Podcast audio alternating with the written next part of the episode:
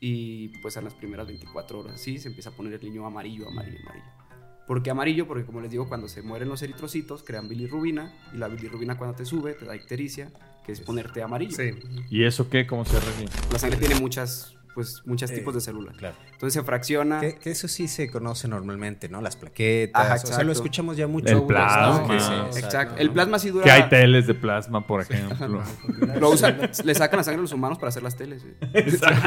Así- así- A los niños chinos ya no se imaginan. ¡No! O sea, sí es bien común, güey. Sí, o sea, yo- de- el más común, la verdad, es sífilis. De sífilis, yo creo que sí tengo unos de 3 a 5 a la semana reactivos. No. Jalisco es el número uno, creo. ¿De sífilis? En, en México. Ujú. Sí. Sí, No casos. Sí, sí, estamos por arriba. ¿Dónde ¿Te, han- te han comprado sangre? ¿Te han comp- Es un No, delito no, federal. No me han comprado sangre. Vámonos, vieron, les dije que iba A ver, no va a ser el primer delito que confesamos aquí en Tiempos Imposibles. Estocolmo, Suecia, 10 de diciembre de 1930. El Premio Nobel de Medicina fue otorgado al destacado médico y científico austriaco Karl Landsteiner. Landsteiner recibió este prestigioso reconocimiento por su contribución fundamental al descubrimiento de la que es conocida como huella dactilar sanguínea. El logro innovador de Landsteiner, que tuvo lugar en 1901 mientras trabajaba en el laboratorio de patología del Hospital General de Viena, es un hito significativo en la comprensión de la biología humana. Con el descubrimiento de que la sangre de cada ser humano tiene características únicas e irrepetibles, ha clarificado por qué el cuerpo rechaza cualquier otro tipo de sangre que no sea la propia. Este avance científico, también llamado la singularidad sanguínea, se ha puesto a disposición de las ciencias forenses y ha podido aclarar importantes crímenes que hasta la fecha habían permanecido sin resolver.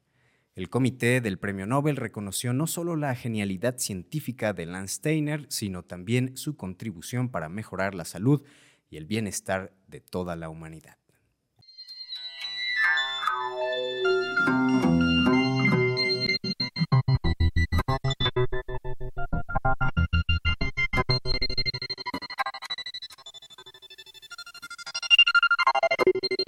Somos expertos en nada pero apasionados de la historia y la cultura. Fascinados por las posibilidades del tiempo, de la variabilidad, de la ficción y de todo lo que no pasó. De los tiempos imposibles.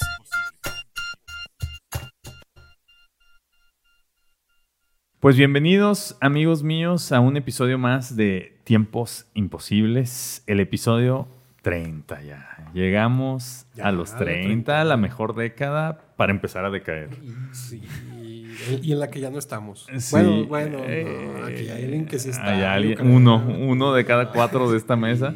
Eh, bueno, no, y a lo mejor no. Y a lo mejor no. Este, pero nosotros sí ya, ya, ya salimos de esa década. Eh, esperemos que esta venga mejor. Pero estamos en el episodio 30, que es el final de la temporada 3. Venimos de una semana de descanso para poder entregarles dos episodios ahora en Ah, porque viene uno ahí sorpresa la próxima semana y van a ver de, de qué se trata. Y pues sí, esta semanita de descanso que, que para Pablo fueron muchas semanas de descanso. Me fui a la playita, amigos. No, te vimos en dos programas. Bueno, te vimos, te vimos te reportando vimos ahí de lejos, desde el mar de, de Alejandro Magno. Acabándose los viáticos de tiempos de imposibles. tiempos imposibles, que son pocos, que ya de por sí son bastante pocos. ¿Qué le hacemos, amigos? Pues, Eh, oigan, pues estamos muy contentos en este episodio porque ahora traemos un, un tema diferente, ya lo escucharon en la Ucronía, es un tema más ligado a la ciencia y a la medicina, en lo que somos todavía menos expertos Sí, no. de lo que normalmente somos hablando de historia. Pero, pues bueno, eh, antes de comenzar, gracias a todos los que llegaron en el año. Estamos casi ya en el último mes de- del año. Gracias a los que nos escucharon estos, estos meses pasados. Pero para los que van llegando por los episodios pasados que ha llegado mucha gente nueva, yo soy Tiempo Detenido Yo soy Carlos Michel. Y yo soy Pablo Hernández Mares. Y pues comenzamos. Y bueno, pues aquí eh, vamos a platicar entonces de- del tema de la sangre. A ver, yo siempre quiero preguntar esto primero, porque además vienes vestido ahí de color sangre. Dos cosas. Uno, ¿cómo se te ocurre este tema? Pero dos, espérate, porque porque hay alguien Ah, aquí. pues sí, sí. Sí, es que no podemos. ahí Tenemos. vamos, ahí ten- vamos. eh, ok, va, va, Yo va. pensaba que era lo de la sangre, pero luego acá lo veo vestido Sergio y digo, pues está navideña la cosa, mira. Ahí, Ya ahí. Era el episodio que sigue el navideño. Bueno, está con nosotros el doctor Sergio Cabrales. Cabrales, así. Y bueno, él es un eh, médico y él, eh, pues yo estaba investigando sobre este tema y llamé a un banco de sangre aquí en Guadalajara y me contestó la llamada. Ah. Entonces, así, nada más. Muy espontáneo Este, todo. Fue todo muy espontáneo. Le platiqué así tal cual de que se trata Tiempos Imposibles, que es este programa, este podcast sobre las ucronías, que es esta posibilidad de eh, un hecho histórico darle una eh, vertiente, una salida, una eh, distinta, una, una versión que pudo haber pasado, pero no pasó. Entonces lo que sí pasó es que eh, pues este científico ganó el premio Nobel, ¿no? En 1930, en esa fecha, eh, y porque él descubrió los grupos sanguíneos, que todos ahora eh, pues tenemos que, eh, o podemos saber, ¿no? O sea, y en algún momento dijiste, no, no, yo tampoco. Así como en el juego este de voy a llamar a un experto. ¿O cómo fue el contacto? no, sí, realmente fue así, ¿no? Entonces, Sí, yo este, recibí la llamada, estaba trabajando, de hecho estaba a 10 minutos de salir de mi trabajo.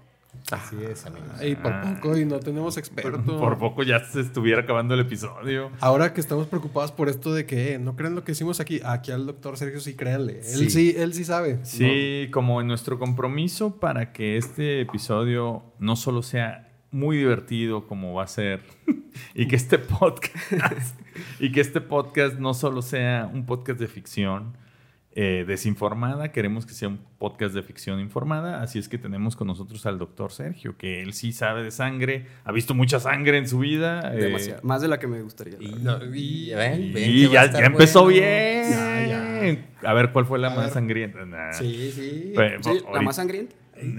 Y, Y a ver. Ahorita nos ya, ya se está poniendo. Sí. Pero un bueno. día que me fui como el perro bebe agua en el día equivocado. No. Chingado, Michelle. Ok, vamos a continuar con nuestro episodio. Eh, el punto es que esta, este descubrimiento, algunos eh, eh, comunicadores y otros científicos consideran que es uno de los que más vidas ha salvado en toda la historia. Se calculan más de mil millones. Mil millones de vidas. y si se fijan, son casi apenas 100 años. O sea, 100 y pocos años, amigos. Ese es un buen punto. O sea, ¿qué hubiera pasado si no se encontró? O sea, si. si Sí, lo que se encontrara no fue lo que fue, ¿no? Algo así. ¿no? O sea, si fuera- No se puede transfundir la Exacto. sangre. Sí, sí, pues. de- o sea, porque ya había habido, vamos a platicar de ese. Pues intentos desde, desde tiempos. Hasta de animales, ¿no? Una cosa así. Pues sí, o sea, eh, cuando creo, no sé, aquí el doctor nos va a platicar, yo creo que cuando ya es eh, pues el el límite de las posibilidades y, y está la vida en riesgo, pues se pueden intentar cosas. ¿no? Cualquier Y cantidad de cualquier- Y ideas. fue como se ha descubierto la ideas. medicina. Y así ha ido, ¿no? ¿Por qué no nos cuentas un poco de- del tema de la sangre y los grupos sanguíneos? Y de lo que sí es, ¿no? sí, porque yo no sé para empezar por qué hay grupos sanguíneos. O sea, y luego que el negativo y que el positivo y todo Ah, esto. esos, bueno, pues para explicarles, son prácticamente antígenos que están unidos a nuestros eritrocitos. Y ya, Sí, empezamos mal. No, no, ya empezamos mal.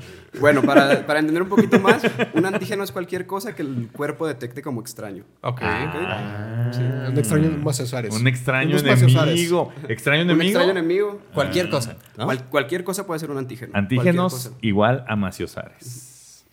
Listo. Muy bien. Y pues los grupos sanguíneos, como sabemos, el descubrimiento fue el grupo ABO. Que pues todos sabemos que podemos ser o A, o Sí. B, o AB, o O. ¿sí? O, O, letra o, o. O. Que, soy que O. realmente el O es cero, porque significa que no hay antígeno. No hay. Ah. El A es antígeno A, el B es antígeno B, el AB es que hay los dos y el O es que no hay ninguno. Ah. O sea, si yo soy yo, yo no tengo antígenos. No tienes antígenos Y del grupo A. No, pero eso es bueno, güey. No tengo extraño enemigo. Ah, sí. ¿Es bueno o es malo? Es bueno, es el más común. Son los donadores universales. Ok. Porque como no tienen antígenos, no tienen algo extraño, su sangre puede entrar al cuerpo de otra persona y no la detectan extraño. Y aparte está el grupo RH. Ok, entonces O es el más común y es el que puede... Donar a todo, el Donar donante todos. universal, por así Pero para recibir sangre solo pueden ser de, de grupo O, los de, que tienen O. No necesariamente. Es que ahí también entra otra un poco más de teoría. Si tú tienes antígeno A, generas anticuerpos B. Yo tengo A. ¿Tú eres A? Ah, soy A. sí. Sí. Entonces tú tienes anticuerpos B. Entonces no puedes recibir sangre B. Y vale madre. ok. Sí. Y quien tiene antígenos B, quien tiene sangre, Sangre A, tipo- hace anticuerpos A y no puede recibir Sangre, tipo sangre B. Tipo sangre B, ajá, Tien- sangre tipo B. hace ajá. B. O sea, el que no tienes anti- antígeno, el que tienes, haces el el el contrario. contrario. Le voy a pedir a Edwin que ponga el meme de Julia Roberts aquí haciendo así, cuentas, así como... Sinceramente es mucha teoría para aprenderlo en un, Sí, sí, En sí. un ratito, episodio. claro. Pero más prácticamente en eso se basa. Y aparte está, si sabemos que es o negativo o positivo, que ese es el grupo RH. Sí. Que por lo que leí, fíjense, eso estuvo El grupo. RH, recursos humanos. De ¿Qué- es el humanos, RH? Positivo o negativo. Es otro antígeno también, otra cosa extraña. que Amigos, es que es un tema que está complicado, Sí, no, pero pero sí está es bueno. Estoy está aprendiendo, bueno, estoy está aprendiendo. chido, está, está ya bueno. después de esto vamos a entender cómo funcionan las, las reacciones transfusionales y todo eso. Ok. El RH solamente si está presente o no está presente. Ok. ¿sí? Si está presente es positivo, si no está presente es negativo. Ya. ¿ok? Entonces así, por general, el donador universal, pues prácticamente sería el, el O O negativo, porque negativo. no tiene absolutamente ningún antígeno, ninguna cosa extraña y, pues una persona puede recibir su sangre y no crear ninguna reacción. Ok. Bien. Entonces, hasta ahí vamos bien. Más o menos, no creas. O sea, Mira, yo lo que entendí es que yo puedo recibir y donar sangre. cuidado con tus palabras. Ah, Ah, cuidado. Ajá. Re- Sí, sí, sí. recibir no necesariamente. Porque, Ah, qué ajá, bueno. porque tú eres O. Sí. Eres O positivo, supongo. ¿no? El, el más universal de todos, el más genérico. O positivo. Sí, ese soy. Pero, Soy acuer- ese. pero acuérdense que si tenemos O, no tenemos ningún antígeno, pero creamos todos los, los anticuerpos. Entonces tú, tú solamente puedes recibir tu mismo tipo de sangre. Ah, Ah. pero bueno, es el más común. Pues, es Pero tú sí le puedes donar a alguien. Sí, ¿no? Sí, si- sí, Está bueno. o es el más común y además te pillas Pérez.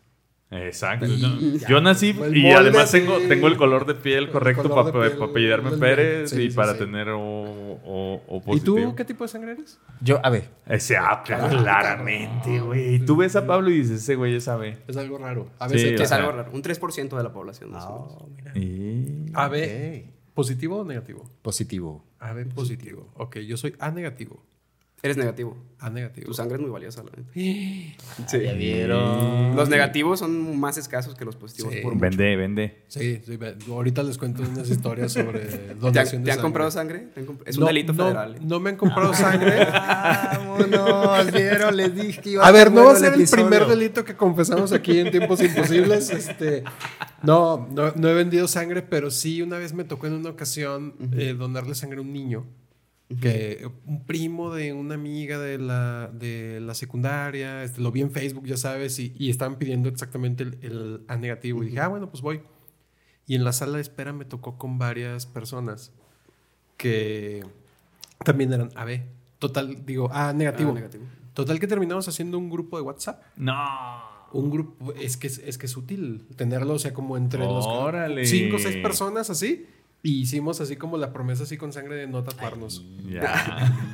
De, no, no nos vamos a tatuar y no sé qué. y- y- ¿Se pueden tatuar? Solo se, se esperan un año. Ah, ya, ya no me voy a tatuar. Ya, ya, ya, ya estás ya, grandecito. ya estoy güey. grande ya. Ya, ya no vayas a abrir ni Nunca digas nunca. güey. No, ya. Ok, pues bueno, entonces ya entendimos. ¿Y tú cuál eres? O positivo. El más Ah. común. Ah, mira, este es la, la- el Colega. bando de los comunes Y de los, los, los tres- el 1%. Órale. Invito a los amigos sucrónicos que nos digan su tipo de sangre para que si son A negativo los meta a su grupo de WhatsApp, Michelle. Sí, por favor. Ahí, lo- ahí los incluimos y pasen sus datos bancarios también para entrar al grupo, porque sí los estamos vendiendo. Eh, aguas, aguas. Hay gente que pagaría mucho por sangre. Sí. Sí. ¿De verdad? Sí, pues sí. ¿Por qué? Sí. Pues porque es. O sea, la sangre solo la, puedes- solo la puedes obtener por donación. Como, como te digo, no se puede comprar ni vender ni nada. Entonces solamente. ¿Eso es una regulación global o por qué es así? Es que, como tal, la sangre es un órgano, se, se considera un órgano. O sea Es que esa órgano. famosa frase de usted vende la sangre o la O la dona no aplica porque aquí La no se sangre vende. Aquí Nomás la aplica, sangre. Nomás la sangre. Y sí, es un órgano, entonces pues no se puede hacer venta de órganos. Está dentro del mercado negro. Supongo que en el mercado negro se Pero toda esta gente, porque yo he sabido de mucha gente que vive en la frontera y que entonces se cruza, pon tú que de Ciudad Juárez a El Paso y si venden, porque en Estados Unidos sí se puede, ¿no? No, no sé. Sinceramente no sé. No Sí, se sí. dudo, pero... Güey, si es un órgano, no puedes vender tu No, sangre. en Estados Unidos. En Por Estados Unidos eso. Creo que sí hay una remuneración. No, a lo Y mejor. ahorita lo voy a investigar. A ver, me, chécale. Siguen, siguen. Bueno, bueno, sí, sigue, Pablo, perdón. no, es bueno, que eh, está muy interesante. No, pues ya bien que iba a estar bueno el show, porque aparte hay muchos, o sea, hay- hay- es histórico y no ancestral, o sea, la idea de la sangre, tiene mucho contenido simbólico, creo que también eso está padre. Sí, incluso ¿no? desde la Biblia, o sea... Ahí, ese este es un Es tema cierto. bueno, que, que ahí vamos a platicar.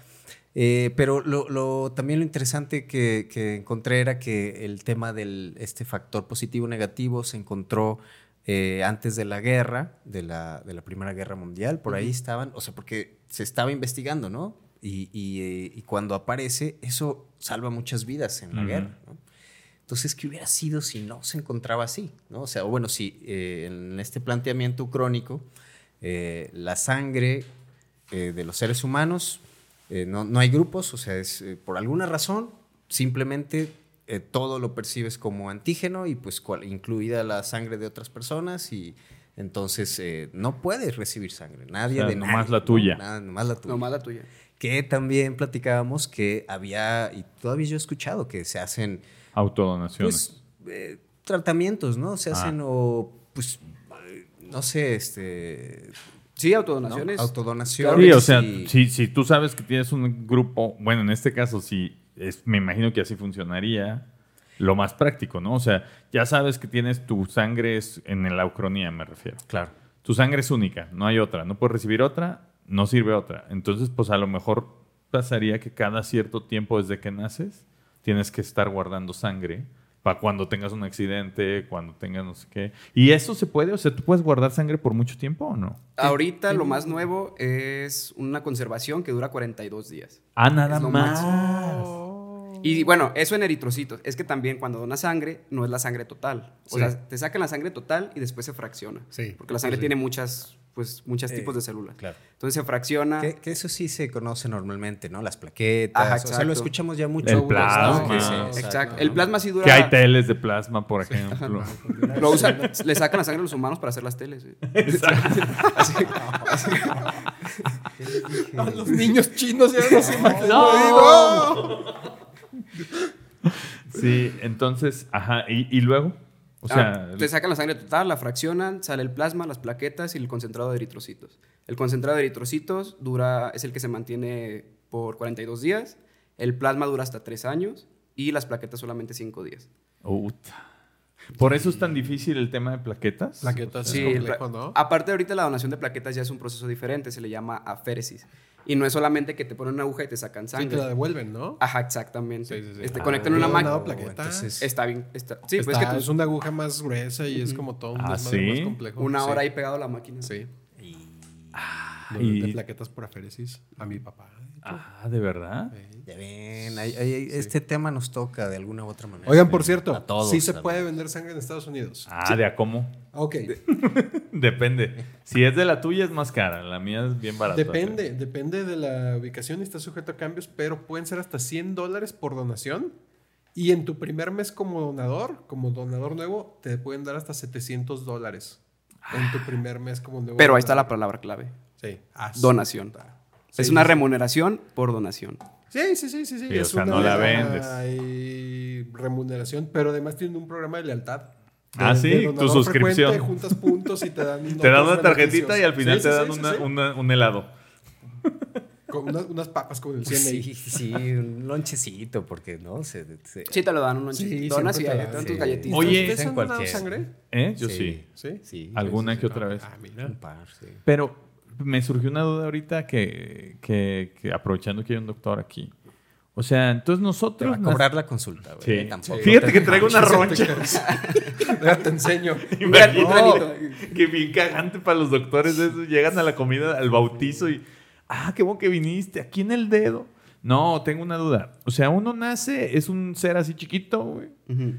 Y luego vas creciendo y ya eres un ser grandote, ¿no? Y cuando eres un adulto como nosotros, pues tendremos unos 5 litros de sangre. De 5 a 7 depende de lo que pese, lo que mides. ¿Cómo se genera la sangre? O sea, por cómo, y cómo que se renueva, eh, quién la genera, güey. O sea, ¿por qué tenemos sangre toda la vida corriendo por todo nuestro cuerpo?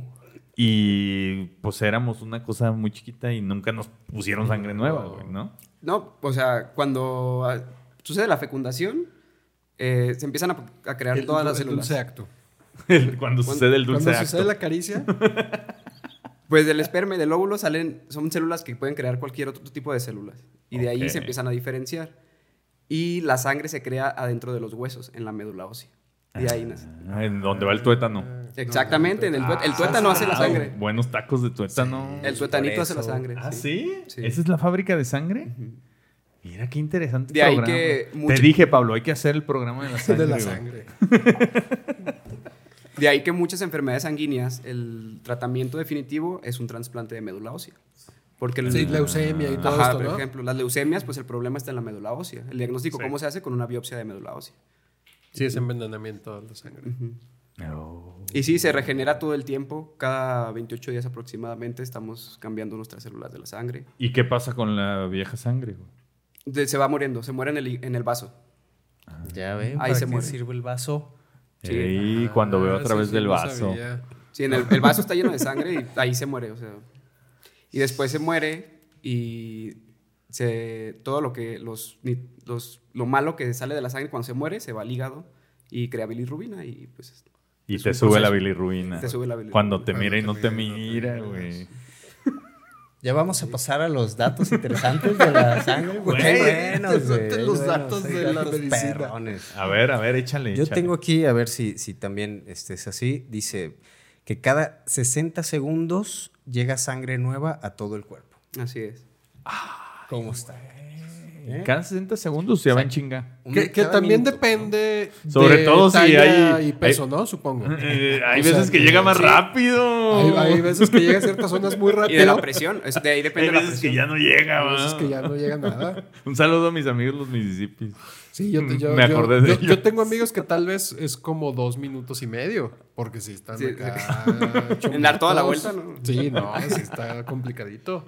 Eh, pero, y, y te iba- ibas a decir algo, güey. Te interrumpí con mi, Ah, eso depende con mi de- gran chiste. De la presión arterial, obviamente, o sea, bueno, no obviamente, ¿verdad? Pero según la presión es Sí, pues es que- de- según la presión de, de las arterias, la presión arterial es el tiempo que dura en, en recorrer todo el tiempo, todo el cuerpo. Todo el sangre. cuerpo.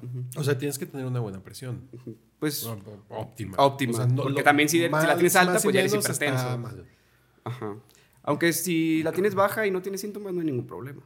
Ok, ok. Mientras tengas los niveles óptimos de sangre. Si tienes baja, tu coquita, tu gancito y ya. Ay, les unas coquitas ahorita si quieren. Esto supongo que también era un libro eh, para niños, amigos. O sea, Ah. neta. O sea, No puede haber sido de otra forma. Básicos. Pero, sí, están, nomás eh, la primera frase que dijo Sergio, güey. pero están sorprendentes los datos. Este, ya no entendí, güey, hace rato, pues, ¿no? Sí, sí, sí. Su primera frase no la entendí. Sí, yo Entonces, también me perdí ahí porque dije, a ver, traemos eh, antígeno, Afortunadamente traemos un experto porque traemos libros para niños. Yo traigo mis no sé cuántas temporadas de Doctor House que vi. Yeah. Ah, yo la vi dos veces, las ocho temporadas, güey. O sea, médico sí internista. un poco- Médico internista a tiempo detenido. Yo, yo hice como un octavo de semestre de medicina habiendo visto todas las temporadas de Doctor House. Grey's Anatomy, poquito. Yo Sí, no, porque vi. es de llorar. Es, de- es como novela. Sí, es una novela. es una novela. Doctor House está muy buena. sí. Sí. en- ah, no, yo traía aquí mi, wiki- mi Wikipedia A ver, nada otro- más, otro. pero A ver, este supongo que es un promedio, pero dice que el corazón mueve 182 millones de litros de sangre en toda su vida. 182 millones de litros. Sí, casi los que me tomo de coca, güey. Sí, más o menos. Promedio del mexicano. Eh, no mames, 182 millones de litros en un... Sí, es un chingo, güey. O sea, fíjate, ¿cuánto le pones al carro de gasolina? Como 45 litros cuando llenas el tanque, ¿no? 182 millones. No, güey. Está pum, muy, sangre, muy sangre, loco, Sangre, güey. sangre. Qué chingón. Y es necesario, o pues obviamente es necesario porque pues, por eso vivimos, ¿no? Para eso lo ocupamos para vivir. Pero pues es que la sangre transporta pues todos los nutrientes que necesitan, el oxígeno principalmente Sí. por los eritrocitos O sea, la necesitamos para el todo el cuerpo. Y yo tengo amigos a los que la sangre no les está llegando. No les llega a cierto- a cierto Cierto lugar de la cabeza. De ninguna de, De las dos. lado, de ninguna de las De dos. ninguna de las dos. Sí. Eh, ok, a ver, dale. ¿qué, qué, uh, siguiente dato. Ah, otro dato por ahí es que, a ver, ay, Diosito, se me enloqueció esto. Yo vi, yo vi que, que la sangre tiene oro. ¿O me mamé? Ah, ese- No. es, es Hierro. que, la- Hierro sí. Hierro sí. es que hace rato Es que la platicamos mía- la del, mía tiene color, oro. Del color de la sangre. Y, y yo leí en otro libro de, de niños que eh, las arañas tienen sangre azul porque tiene cobre. Y no la nuestra roja por el hierro. hierro. hierro. Sinceramente no sé de las arañas, pero la nuestra sí tiene hierro. Entonces, eh, Y el se, color- se hace a, a raíz del hierro, pues es el principal nutriente para, para reproducir la sangre, el hierro. ¿Se imaginan que fuera de otro color? O sea, que fuera amarilla, como dicen Como pus. los tres. Pues hubo un tiempo históricamente que se creía que la sangre era azul, que se creía, se hacía roja al contacto con el oxígeno, y ¿Ah, que sí? nosotros siempre la veíamos roja. ¿Por qué? Por las ven el color de la. Exacto, de porque las pues venas. veíamos las venas, ay, perdón, verdecitas, azulitas. Ah, Ya. Y las venas, o sea, las venas no tienen color, supongo, ¿no? Y las No, arterias, sí tienen, ¿o qué? sí tienen. O sea, la vena es como transparentita, el nervio es como azulito y la arteria sí es rojita. O sea, cuando las ves así... Ah, sí. Ya. Y no, no quiero verlas. Sí, no. Yo he visto este como en, en museos y así, como el sistema nervioso, cuando lo ponen así todo completo, está loquísimo. Ese güey. dato. Esto dice que. Ah, lo perdí. Y- Pero que si, se, si juntas todos los, eh, lo- los vasos sanguíneos de un cuerpo humano, tienen la lo- longitud total de 100.000 kilómetros. No mames. No mames. Sí, la circunferencia de la Tierra son 40 mil. O cua- Le das vuelta y media a la Tierra. Ajá. Dos vueltas y media. Dos vueltas y media, güey. La longitud de todos los. Pero los vasos sanguíneos de quién, güey? ¿De, De un, un- de una Y de amigos que un cuerpo vueltas. O sea, sinceramente no es como que en la escuela de medicina me hayan enseñado esos datos Sí, tan no, curiosos. no, la, la clase de datos para. Datos de niños. datos deslumbrantes para cenas. Para hacerte el interesante en cenas. Pero podría ser, o sea, es que contando todos los dos sanguíneos también contaríamos capilares, así. Son, Capilar, ajá, son unos chiquititos que están a través de toda la piel, en todos lados. O sea, a lo mejor sí. No, mames, qué loco, güey. En nuestro propio cuerpo. De hecho, podría ser porque comúnmente se cree que el órgano más grande del cuerpo es la piel, cuando realmente no, es el endotelio. El endotelio es, interior es del- el- los lo que crea los vasos sanguíneos, el tejido de los vasos sanguíneos. Ah. ¿Cómo ven, amigos? ver, ¿lendo qué? Endotelio. Endotelio. Suena como a nombre de, de señor ranchero de antes, ¿no? Ahí viene don Endotelio. No, sí, sí, sí. Yo me voy a poner terraplanista Endo. y lo voy a googlear todo. ¿Cómo está? Ay, güey. Me hubiera, me hubiera traído el libro. Sí. El físico. güey. Pero ya salí corriendo, pero bueno, vamos. O- oye, pero entonces, lo que sí pasó fue que el siglo pasado Un güey descubrió que. una persona dijo, ah, chirrión, ¿no? como que hay diferentes tipos de sangre y entonces se tienen, no se pueden mezclar, ¿no? O, o eso, es lo, eso es lo que pasó. Con un poco más de historia, o sea, no fue como que de repente estaba así, le cayó una manzana en la cabeza y se le ocurrió. Eh. O sea, también antes, o sea, la primera transfusión, que no fue transfusión como tal, pero el primer dato que hubo fue con un papa, más o menos como en 1490, Ay, sí algo así, le- No, qué horror, no lo cuentes. ¿Qué?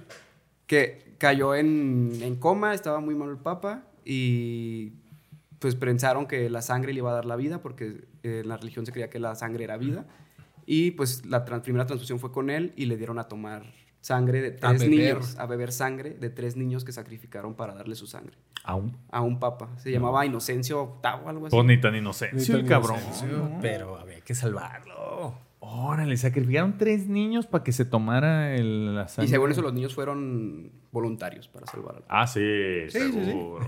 Eh, cual- cualquier niño diría, yo quiero Yo sacrificarme. salvar por- al papa. Oye, no manches. Y entonces, o sea, obviamente no funcionó, ¿no? No funcionó, Pero, se murió a las semanas o así. Lo que siguió fue transfusión entre animales y se conectaban, o sea, pues en ese entonces no, ex- no existían las jeringas o para pasar la sangre. Se conectaban a través de mangueras, se conectaban dos corderos, por ejemplo, y hasta que un cordero fallecía y el otro recibía toda su sangre. Pero el que recibía la sangre a los, al día se moría. Ok. Y después perros con humanos. Conectaban un perro con un humano le pasaban toda su sangre y a la semana se moría el humano. Hasta que una persona, no recuerdo su nombre, eh, empezó a observar qué pasaba cuando le entraba al humano la sangre de otro, de otro animal o de otra persona, porque ya se empezó a hacer también con personas, y se veía que al instante, casi casi, todas las venas se empezaban a poner duras, la sangre se empezaba a poner caliente, los riñones se empezaban, les empezaban a doler los riñones, orinaban negro. Y así se le ocurrió a alguien que pues estaban haciendo hemólisis, que la hemólisis es la... La aglutinación. la como aglutinación, la ajá, como la aglutinación. agluti- que se aglutinaba la sangre. ¿Por qué? Porque pues entraban en contacto los antígenos con la sangre de la otra persona, los detectaba como extraños. Y sobre ellos, so- ajá, ¿no? sobre, Sí, el- sí, sobre sí. lo extraño de tu cuerpo, pues se va todo tu sistema inmune. Claro. Y así es como una herida, ¿no? Como te cortas un poquito y pues por ahí se van este, agrupando ahí las plaquetas y se, se hace un, una como taponcito. ¿no? Exacto. Pero Para hacerte ahí la- la costa. el Ese es- ajá, esa es la cascada de coagulación, que es para, para, para sangrados, pero pasa, para, pasa muy parecido con los procesos antígenos anticuerpos, que es para cuando entra algo extraño a tu cuerpo, pues tu sistema inmune luego, luego corre a, ajá, a detectarlo primero para ver si hay memoria, porque Claro. el sistema inmune tiene memoria, Sí. para ver si ya conoces este, lo que te está atacando. Si no te conoces, pues a matarlo como sea. Si ya lo reconoció, pues hay que ver que el cuerpo decide qué hacer, porque hay cosas que lo reconoce y no pasa nada. Ya. Oye, pero, y, y digo, no, no sé si esto sepas, porque seguramente esto no lo ven en medicina, porque voy a preguntar algo de animales, ¿no? este. No, a Emilia. Eh, ándale. Eh, a ver, márcale. Ay, sí. no, eh, ¿por qué? O sea, me imagino que entre en la sangre de animales también tienen tipos. Me imagino. Los perros tienen sus tipos de sangre, las tortugas el suyo.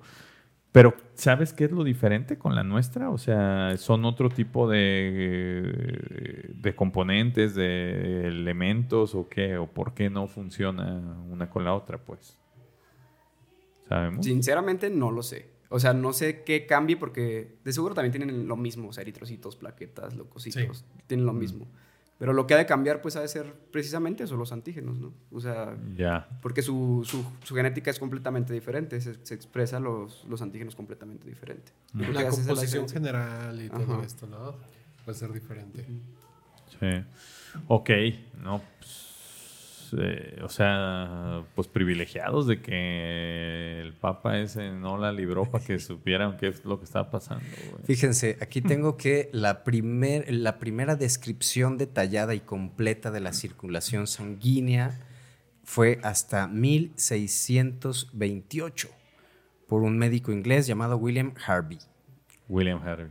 O sea, ya se había descubierto América, pero todavía no, No sabían cómo... no sabían cómo funcionaba este show, ¿no?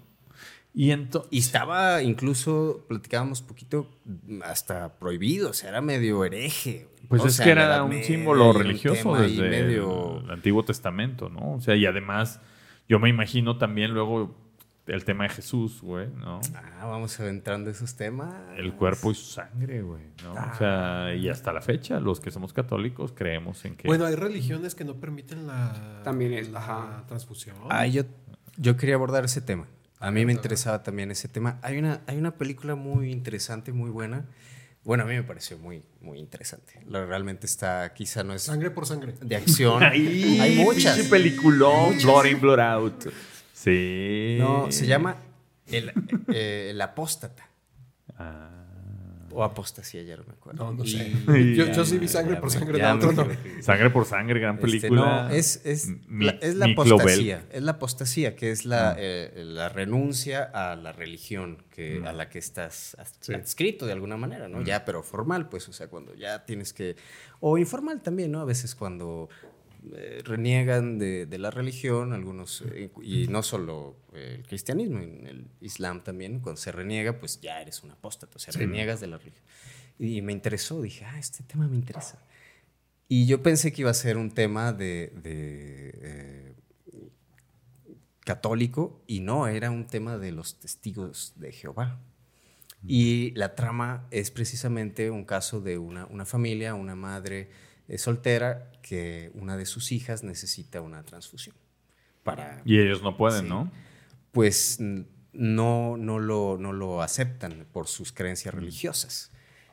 Entonces, pero una de las hijas eh, pues está en contra, ¿no? Y entonces reniega de, de esa religión. Y cómo la, la van viendo mal, viendo feo, y entonces era la, la vida de su hermana contra la, Contra la creencia religión. religión, ¿no? Y busqué eh, por qué los testigos de Jehová se oponen a las transfusiones esa es de la sangre. que quería saber. Y dice que es debido a la interpretación de ciertos pasajes bíblicos que prohíben el consumo de sangre. Y entonces eh, dice que entre ellos está uno en el Antiguo Testamento, del Levítico y, que, y del Deuteronomio, Del teoro- Deuteronomio. que indica que la sangre representa la vida y no debe ser comida. Lo, O sea lo- que- lo que decías del Papa, ¿no? que le dieron a comer. Pero ellos interpretan que estos pasajes prohíben recibir transfusiones. O sea que. Como un consumo. como un consumo, así que consumo. aunque no. Pues que entra a tu cuerpo de alguna manera. Y el de un pasaje del Nuevo Testamento, de los Hechos, dice que en la última cena, este, dice en el Evangelio de Marcos, se menciona el pacto en base a la sangre. Y ellos interpretan estos pasajes como una prohibición de recibir sangre de manera similar a comerla. Ahora, fíjate, el Levítico y el Deuteronomio son parte del Pentateuco, que son los primeros cinco libros del Antiguo Ya Testamento. también me estoy perdiendo, ¿eh? Donde están igual los términos, eritrocitos, deuteronomios. O sea, lo que quiero decirte, güey, es los primeros cinco libros de la Biblia que son del Antiguo Testamento, eh, les, les dicen el Pentateuco. Esos, o sea, el Levítico y el Deuteronomio son de esos cinco libros, güey. O sea, es de lo más antiguo, antiguo, pues, ¿no? En, en cuanto me refiero a las escrituras. Sí, Es- sí, sí. El, justo el Pentateuco es parte de la Torah, que es de los judíos también, ¿no? Entonces, seguramente esto, pues, tiene miles de años. De que sabían que la sangre existe, le, le otorgaron una, un simbolismo más espiritual y religioso que un tema meramente médico, como un órgano del cuerpo. Pues es que también hay que considerar que pues, las hemorragias fueron, yo creo que el de las primeras causas de muerte a nivel histórico. O sea, antes, ¿cuál era el promedio de vida en, un- en una persona de hace 10.000 años? Y nos va a regañar Valenar por hacer esa pregunta. No, pero. explicaron. Sí, pero no, hace 10.000 años sí creo que es muy diferente, güey, Sí, sí, sí. Que, en la antigua, que en la Edad Media. Sí, seguramente. O sea, es que no había manera de tratar nada. O por lo menos no era se muy, podía ni, muy ni evidente, coser, ¿no? ¿no? O sea, muy evidente que si tenías una herida y sangraba y sangraba. y no Ajá, la era como, tienes y- una herida, va a ser muerte. ¿Por qué? Porque pues, porque sale sangre, si te acaba la sangre, te mueres. Entonces asimilaban mucho la, la sangre con vida. Claro. Y la- así lo plasman en No, muchas y, veces. y- la- y no solo entre los humanos, también la casa. La casa Ajá, en la casa, o sea, este, mucho más. Antes todavía de lo primero, pues Claro. se morían cazando y cómo se morían, pues por alguna herida. Sí. Sang- sangrados que no podrían controlarlos. Ahora hay que decir que no todas las religiones se prohíben, pues. O sea, No, de hecho, las menos, Es- supongo, ¿no? las Los menos. ¿no? Entonces, pero bueno, pues había que mencionarlo. Pero interesante. ¿no? Entonces descubren este tema de la transfusión, descubren el tema de, de los tipos sanguíneos. Este, yo tenía la duda, por ejemplo, de la madre y el feto. Hay una especie Que- de una reacción, ¿no? De, de- Sí, de una- complicación en el ¿Cómo- cómo incompatibilidad. Eso es muy común, relativamente, pues. Se llama isoinmunización por RH, que comúnmente es por una incompatibilidad del padre y la madre con el RH, el grupo RH, el que se había dicho, del bebé. Si el papá es positivo y la mamá negativo, el, el niño automáticamente hereda. El RH es un patrón autosómico dominante. ¿Sí? Entonces, si el papá es positivo, el niño va a ser positivo. Y la- si la mamá es negativo, entonces ya hay una incompati- incompatibilidad con el feto. Entonces el, fe- el feto empieza a hacer anticuerpos, como la circulación materno-fetal es la misma. ¿Por qué? Porque de la placenta va la sangre al feto, pues el feto empieza a crear anticuerpos contra los antígenos de la sangre de la mamá. Ya. Entonces nace y pues en las primeras 24 horas, sí, se empieza a poner el niño amarillo, amarillo, amarillo.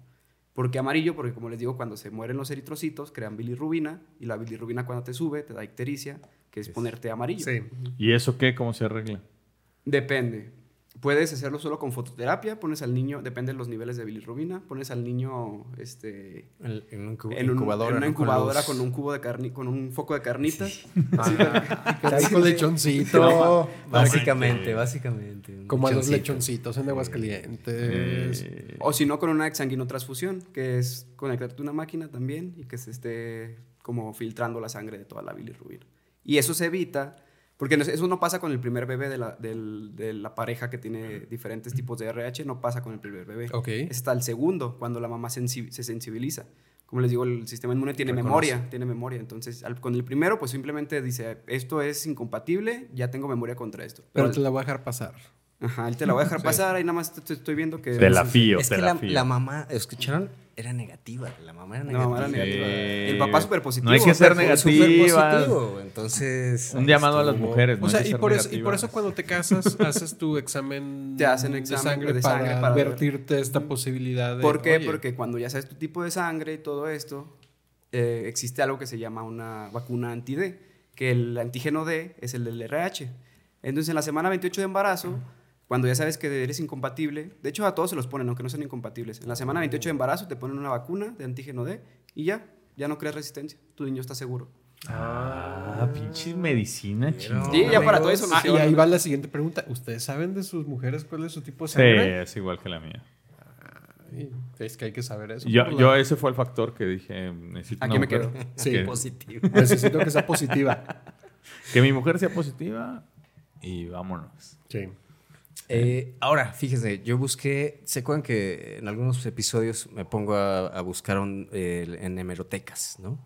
Entonces busqué la, la noticia de cómo, cómo informas, o sea, hace 100 años, cómo, cómo se informaba sobre esto, ¿no? Y sobre el descubrimiento. Y entonces encontré una nota, pero hasta 1940 y por ahí, que hablaban sobre, eh, wow, el descubrimiento del factor RH, ¿no? Este positivo o negativo, y entonces cómo era, pero era, o sea, en ese momento una nota como de curiosidad, pues, ¿no? Pero me hizo pensar que hubiera, o sea, imagínense antes de esto, o sea, en 1900, eh, antes de 1930, antes de 1901, que es este descubrimiento y que pocas personas, pues, realmente estaban enteradas de eso. Imagínense que somos un grupo de amigos en 1900, 1900 y nos dicen, oye, pues este, es que hay un doctor que aquí este, está haciendo unos experimentos y pues quiere probar si se, si se pasa la sangre de alguien, ¿no? Suena a magia, ¿no? Sí, O sea, sí suena- realmente, si lo despojas de todo lo que ya ahorita suena súper Sí, entendible, y ok, sí cuesta un poquito, ¿no? De eh, unas palabras y lo que sea, pero eh, suena mágico. Sí, en ese momento. O medio Pues es que oscuro, no- no se medio en lo brujo, absoluto. ¿no? Medio...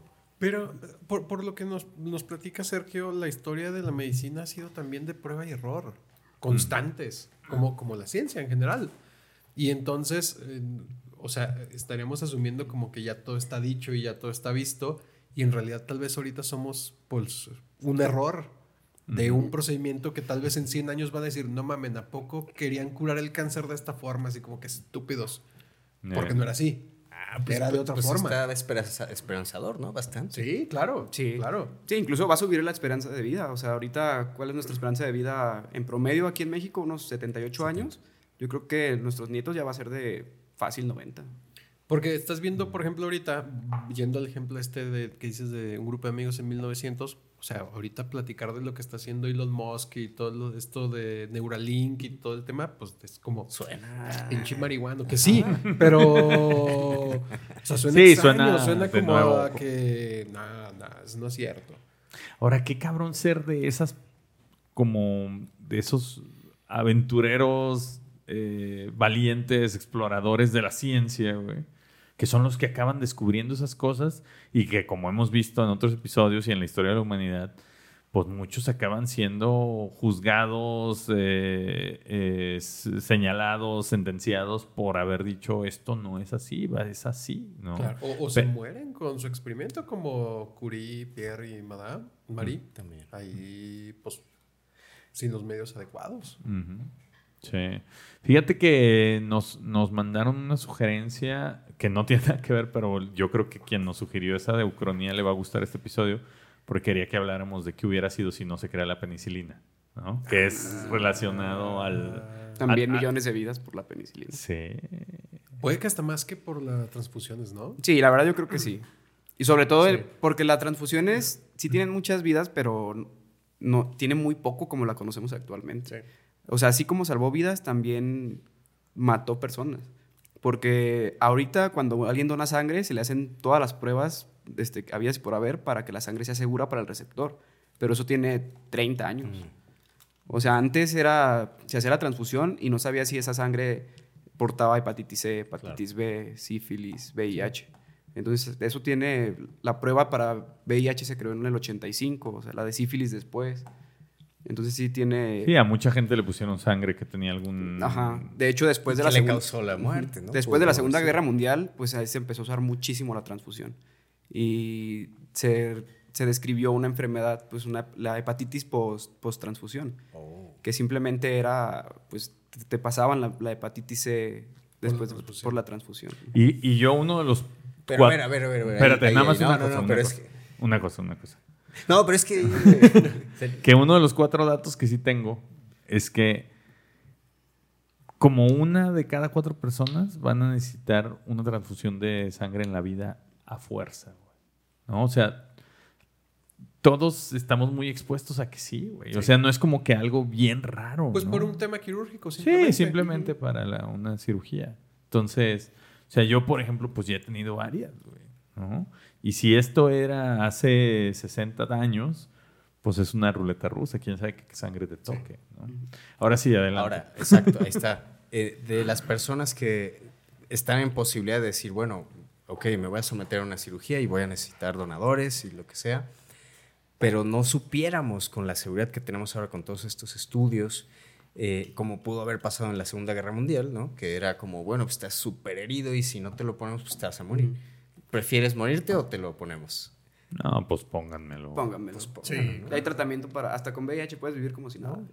Entonces, bueno, era una pregunta. nada Es, más. es algo que sigue salvando vidas. No, y sobre todo yo creo que depende en la circunstancia, ¿no? Porque si no es crítico o algo, a lo mejor dices, no, pues, eh, eh". Que ahora como que lo vemos que pasa ya con el tema del COVID, ¿no? Que ahora ya cuando estamos lejos de esa amenaza, es como, ah, pues sí, lo de la vacuna, ah, pues probablemente no era una mejor, buena idea. No, o- pues ni modo que te pongas 28, ya llevas como 26.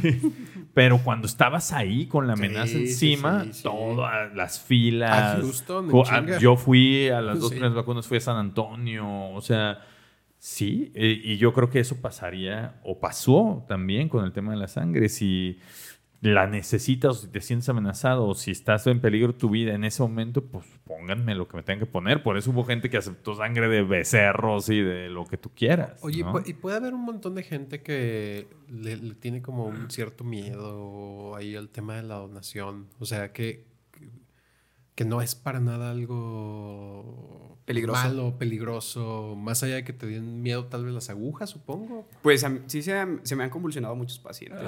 en la Ah, ¿sí? sí. A ver, cuéntanos de tu trabajo. Mi trabajo, pues mira, yo trabajo en un banco de sangre, se llama eh, Centro de Transfusiones y Banco de Sangre, de aquí de Guadalajara. Y pues mi trabajo prácticamente es valorar pacientes para ver si pueden donar y los receptores también. ¿sí? Y después de la evaluación, pues ya los paso con los químicos, los químicos les hacen las pruebas necesarias y también supervisar las, las donaciones. Es algo sencillo, pues, pero pues sí hay pacientes que sí se paltean feo. Se han llegado a convulsionar. ¿Pero por qué? ¿Por el miedo que les da o por, o Mira, por sí hay una teoría de por qué les pasa, pero a lo que yo he notado, la tendencia es que sí es por el miedo. O sea, el paciente, el donador que va con miedo, Tranquilo. es- ajá, el que va tranquilo, la verdad, Sale hace su donación y como si nada. El que va asustado suele pasarle. Pero sí hay una teoría de que, pues, al sacarte sangre, o sea, cierto volumen, pues, hay un reflejo vagal, se llaman reacciones vagales, de hecho, que es por la, por la pérdida de sangre, por la pérdida de presión, por la baja de presión, pues tu cuerpo empieza a, a- a- ajá, se- a- a- en alerta y pues puede ser desde un mareo, vómito, reacciones leves hasta una Por eso te dan tu sandwichito, ¿no? Y tu juguito. Yo me acuerdo que la sí. primera vez que fui a, que- a donar sangre, yo no sabía que...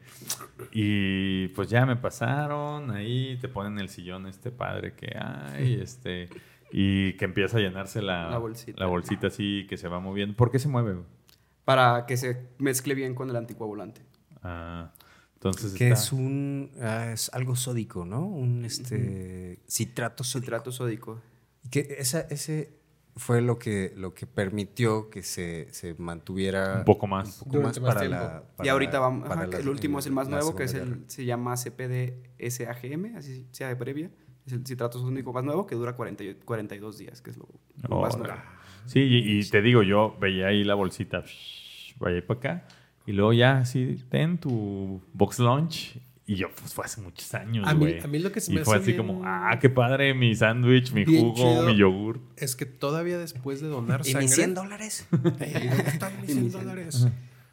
Que todavía después de donar sangre, todavía te dan un papelito así como, güey, ¿estás seguro que dijiste la verdad en todas las La cosas que te sí. preguntaron? Mira, nadie te va a juzgar, aquí ponlo de que en realidad mentiste y de que no puedes donar, pero, o sea, pues mucho depende de la honestidad de las personas, ¿no? También. Pero bueno, ¿qué pasa luego? O sea, captan la sangre del, del donador y esa la prueba, o sea, se le hace prueba, supongo. Se le hacen serologías para VIH, sífilis, hepatitis B, hepatitis B, Chagas y. mm, Ya prácticamente. Y- Sí, o sea, no es como que, pues este güey ya y le creemos y ya, no. Pues No, me o sea, imagino sí. que Sí, los y que son es- bien rigurosos con eso. Pero pierdes tiempo y recursos con alguien que te está mintiendo de algo que es muy sí, obvio, ¿no? por supuesto. Y aún así se salen muchos reactivos. Claro. Ah, sí. Sí, también eso es algo fuerte. O sea, imagínense darle una noticia a alguien de que salió reactivo a VIH. Claro. O a sífilis. o. Ah, yo, yo tengo un amigo que fue a donar sangre y. Y ya vas a peinar. Ya voy a peinar. Y le salió algo de Bruselas. Ah, Ah, brucelosis. Sí, Ah. le salió. Este es sí, leve, sí, no, no, na- nada, nada muy grave. ya. Pero sí, sí le llamaron después y le dijeron, oye, no, no pudimos utilizar tu sangre, este, ahí tenías un tema. Saliste reactivo, tal, tal". Sí. Y todo eso está súper regulado. O sea, yo cada domingo mando a, a Secretaría de Salud, o sea, en- a la página de Secretaría de Salud, mi informe de mi, de mi banco de sangre, de todos los reactivos que salieron, todas las... Está bueno. Ok. porque, o sea, pues, sí el- es bien común. güey. Sí, o sea, yo- de- el más común, la verdad, es sífilis. De sífilis yo creo que sí tengo unos... De 3 a 5 a la semana reactivos. No. Jalisco es el número uno, creo. ¿De sífilis? En, en México, sí. Sí, No casos. Sí, sí, Sí, estamos súper arriba. Así es, amigos. Sí, qué bueno que yo no, estoy- yo no vivo aquí, no aplico.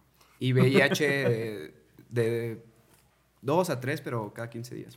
Pero también se me hace mucho, pues, 2 a 3. ¿De cuántos? Porque suena mucho, pero. Yo tengo a la semana, bueno, yo solo estoy en un turno, ¿verdad? Pero en general a la semana hay como unos 80, de 80 a 100 donadores a la semana. chingo. No, es un chingo. Si tienes 100 y te 160 salen por tres dos reactivos de turnos, VIH. Dos, tres. Sí, sí es mucho. O sea, sí Es está alto. alto, está alto. Está alto. Sí, amigos. Ay, güey. Ah, qué miedo, ¿no? Ahora, y eso es ahora que lo sabemos, pero ¿cómo hubiera sido? Sí, ¿no?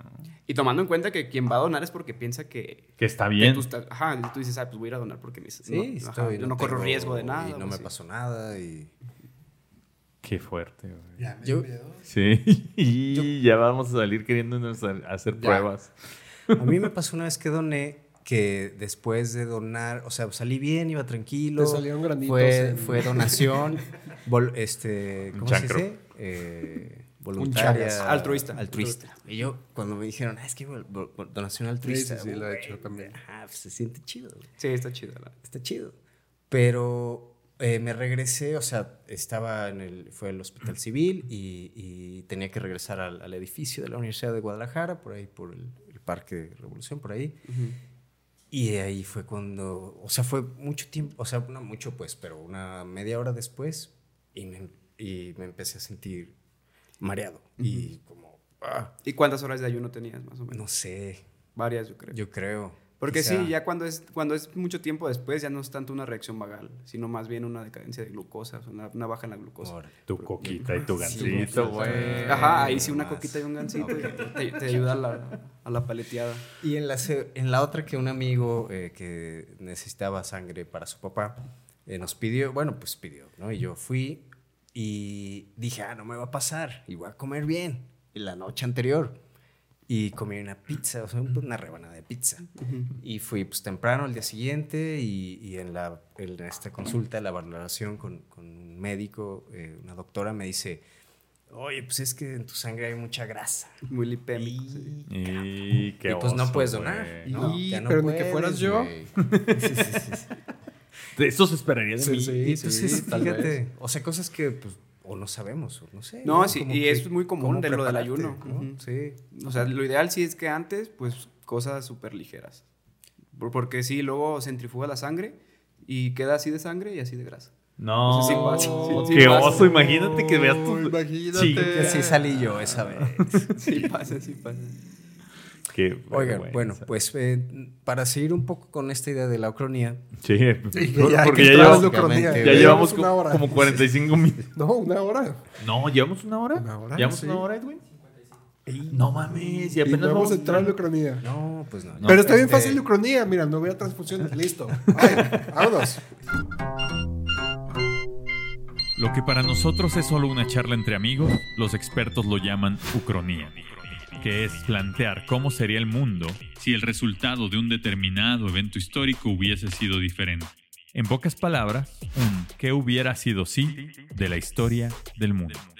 No, seguramente eh, le habrían picado la cresta, ¿no? A los médicos y a los científicos. Si se hubieran. Esto que decíamos, bueno, si sé que me van a operar y ya hay 42 días, pues bueno, aunque sean dos, un, dos tres unidades. Unidades. O, ¿Cómo creen que, especialmente, doctor, cómo eh, que hubiera sido esta ucronía? O sea, ¿qué se hubiera podido hacer ante esa situación de que no, pues no hubiera transfusiones, no hubiera donación de órganos? Pues yo creo que se hubiera buscado una manera de que la sangre durara más. Porque ahorita con el citrato que tenemos, yo creo que veo que no hay mucho investigación al respecto. Como que estamos bien con los 42 días y es más que suficiente.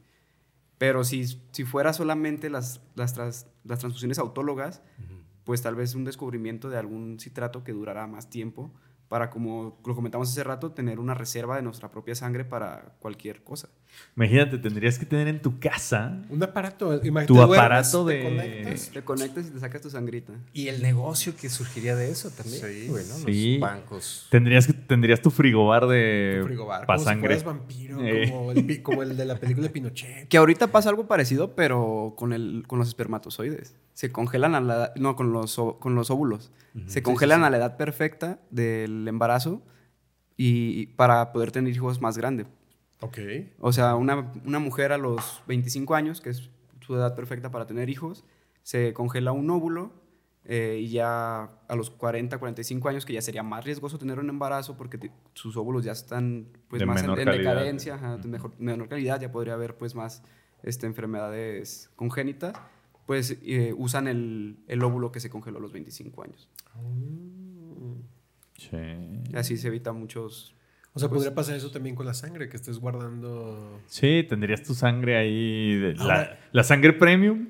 ¿Y sí pasa eso? O sea, que a lo largo de la vida, eh, esta idea quizá de que, como que, ah, la sangre joven era pues mejor que la de un adulto mayor. Son como muchos mitos, ¿no? Los que dicen de que a tal rockero le ponen sangre de Ajá, ¿no? jóvenes. Sí, sí, exacto. Eh, pónganme sangre Sí, de sí, joven.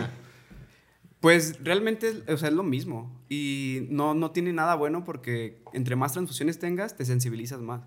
Porque, o sea, en general hablamos del- de los antígenos A, el grupo ABO y el RH, pero hay muchísimos más.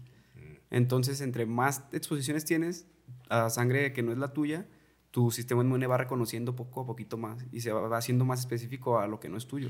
Oye, pero, y, y esta idea que, que decía Pablo, o sea, ¿la sangre va perdiendo calidad como, como avanza tu vida? Sí, sí, claro, sí, sí, sí pierde calidad. O pierde sea, de, mientras más viejo, la sangre ya está más, ya, ya, ya parece catsup de esta de puesto de, de hot dogs que la rebajan La con, Tetra Pak. que la rebajan con Fanta y Sí, pues es que, es que la sangre pues, se hace con nutrientes, sobre todo el hierro, la vitamina B12, el ácido fólico, todo eso. Pues una persona mayor, pues están, muchos están en desnutrición porque, pues todo, o sea, la vejez de todo el cuerpo, por ejemplo, los intestinos, que es donde se absorben pues la mayoría de los nutrientes, el estómago, el intestino delgado, el intestino grueso, todo eso, pues está en decadencia, la absorción de nutrientes ya no es la misma. Entonces sus niveles de, de hierro, de ácido fólico ya no son los mismos. Entonces la sangre pierde calidad. Y se ve en, en el tamaño de las células. De hecho, pues, ¿cómo diagnosticas una, una ane- La anemia, pues, es la baja de hemoglobina. Cuando es por una deficiencia de hierro, pues es una anemia microcítica. Los, los eritrocitos están más chiquitos, están más blanquitos, menos rojos. Entonces, sí, pues la vejez obviamente va también caer en decadencia la calidad de la sangre. Yo dentro de lo que estaba leyendo para, para este episodio y, y yendo al tema de la ucronía, estaba leyendo mucho sobre la búsqueda de la sangre artificial. O sea, sobre búsqueda de alguna forma de Eso también crear podría haber sangre sido, artificial. ¿no? Que a lo mejor la investigación y el desarrollo que se hubiera Y incentivado artificial. era eh, sí. cómo hacemos esto artificial. Imprimirla.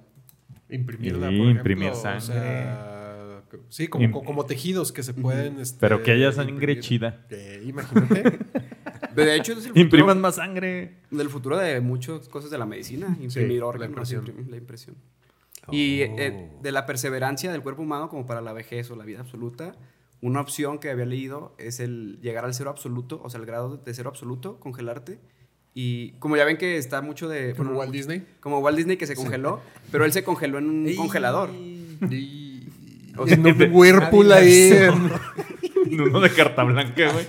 llegas a, Con llegas a- hielos de raspado. De... Llegas a Disney y ahí al castillo te metes y el morrillo le abre el congelador y está cabrón ahí. Sí, pero la opción que no se ha podido actualmente, si llegas de la temperatura actual al cero absoluto, separan absolutamente todas las moléculas. Wow. Y cuando lo descongelas, se vuelven a activar. Que el ser absoluto es menos... Menos 230 y tantos. Celsius, Ajá. ¿no? Pero pues no se puede llegar actualmente a eso. Ujú. Yo estaría acá. Eso también está- Que hubiera Sí, sido, sí, güey. En el, en el espacio sí hay esas temperaturas. Sí, sí, sí, pues sí, es sí, por eso existe el cero absoluto, porque allá sí hay. Entonces hay un viaje espacial y ahí Congelado. momento y a ver si te Se- congela. separan ya todas las células. sigues, sigues, Es que no solo las células. Las o sea, moléculas, o sea, los a átomos, a nivel- a nivel- la, a la nivel- actividad elec- eléctrica de los átomos, todo se... se para, o sea, no hay absolutamente nada. De hecho, por eso, Qué loco. Ah, ese sí es un viaje al futuro.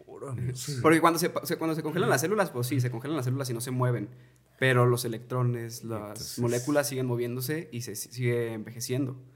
Pero si llegas al cero absoluto, se para todo físicamente. Ahora, ¿pero ahí descansaría tu cuerpo? Pues sí, o sea, sería O como no. poner una pausa en el espacio-tiempo para tu cuerpo. Pero, pero no, Pausa, no funcionaría pausa. como descanso realmente. Sí. O sea, como un descanso reparador, como dormir. Como si- Porque como- yo diría, No, pues pues no, congélenme porque- todas las noches. ya me descongelan en la mañana y aumento mi nivel de vida un chingo. No, güey, es como si nomás le pusieras pausa a una película, güey. No pasó nada, No nomás pasó se quedó nada, y a de repente congelado. le pones play y todo vuelve a Y funcionar. todo sigue. Entonces tal vez necesitarías descansar de todos modos. O sea, dormir, por ejemplo. Pues después, ya que te descongelen, Ya güey. que, ya que te No, descongelan. no es como que dormiste 100 años y luego ya no duermes, ¿no? Sí, de que no. Ah, este año, este año se me hace que no. Pausa. Este año no quiero. Y luego te congelan en una posición bien incómoda. güey. Y te bien- descongelan bien adolorido del cuello. Bien torcido, güey. Ya para siempre. Te vas a congelar y se te olvidó cerrar el gas. ¿no? Sí. Puta, ya me congelé. Ching. Y, y sigues pensando. güey. Sí. Y Ay, qué gacho. pues, ay, amigos, ven que iba a estar bueno el episodio. Sí. Todavía está está bueno. Yo, está estoy- yo bueno. A traigo datos. Ah, tú- a ver, güey, Vamos, pues, vamos, vamos, vamos, vamos. Échale. Ahí les va. Y están relacionados acá con el trabajo del doctor. Pero los voy a hacer a, a formato de pregunta. Ah, venga, venga. Ah, ¿Cuántas- y, pero aquí hay un doctor, ¿Cuántas donaciones de sangre aproximadamente? Traigo datos del 2016. Yo- no, yo yo, sí yo había, tengo. yo había dicho Yo es yo lo vi, Ya pero había te dicho quería... Sí, güey. ¿Cuántas eh, donaciones de sangre se hacen en el mundo al año? ¿Al año? A ver, somos 8 mil millones de personas, ¿no? Contando que todo, que una cuarta parte necesitara una transfusión en su vida, 2 mil millones. De eso, ponle que en eso lo, lo prorrateamos en unos. eh, yo creo que. Y ya voy a decir un A número ver, al chilazo, A ¿no? ver, ya, chilazo. Yo tengo un dato para corregir un poco. Hay Ah. personas que ocupan hasta 15 unidades. No. O sea, no, no hay que tomar en cuenta que una transfusión es solo una. O sea, hay personas que re- requieren 5, 6, 7, 10. Y chingado. Pero a ver, entonces. A ver. Igual Ya, ya, voy a decir un número al chilazo. 100 millones. Tú ya sabes. 500, ya no sé. 500 millones. 118 millones de donaciones de sangre anuales. Ah, mira, más o menos. Está- No estuve tan lejos. Es que mi cálculo, mi tren de Y pensamiento. En, en- en los países de ingresos altos es donde la gente do- dona más sangre y la dona también. Este. en, el- en- en los países de ingresos altos donde vive el 16% de la población mundial, ¿cuál es el porcentaje de donación de sangre de todo el mundo que se genera en esos países?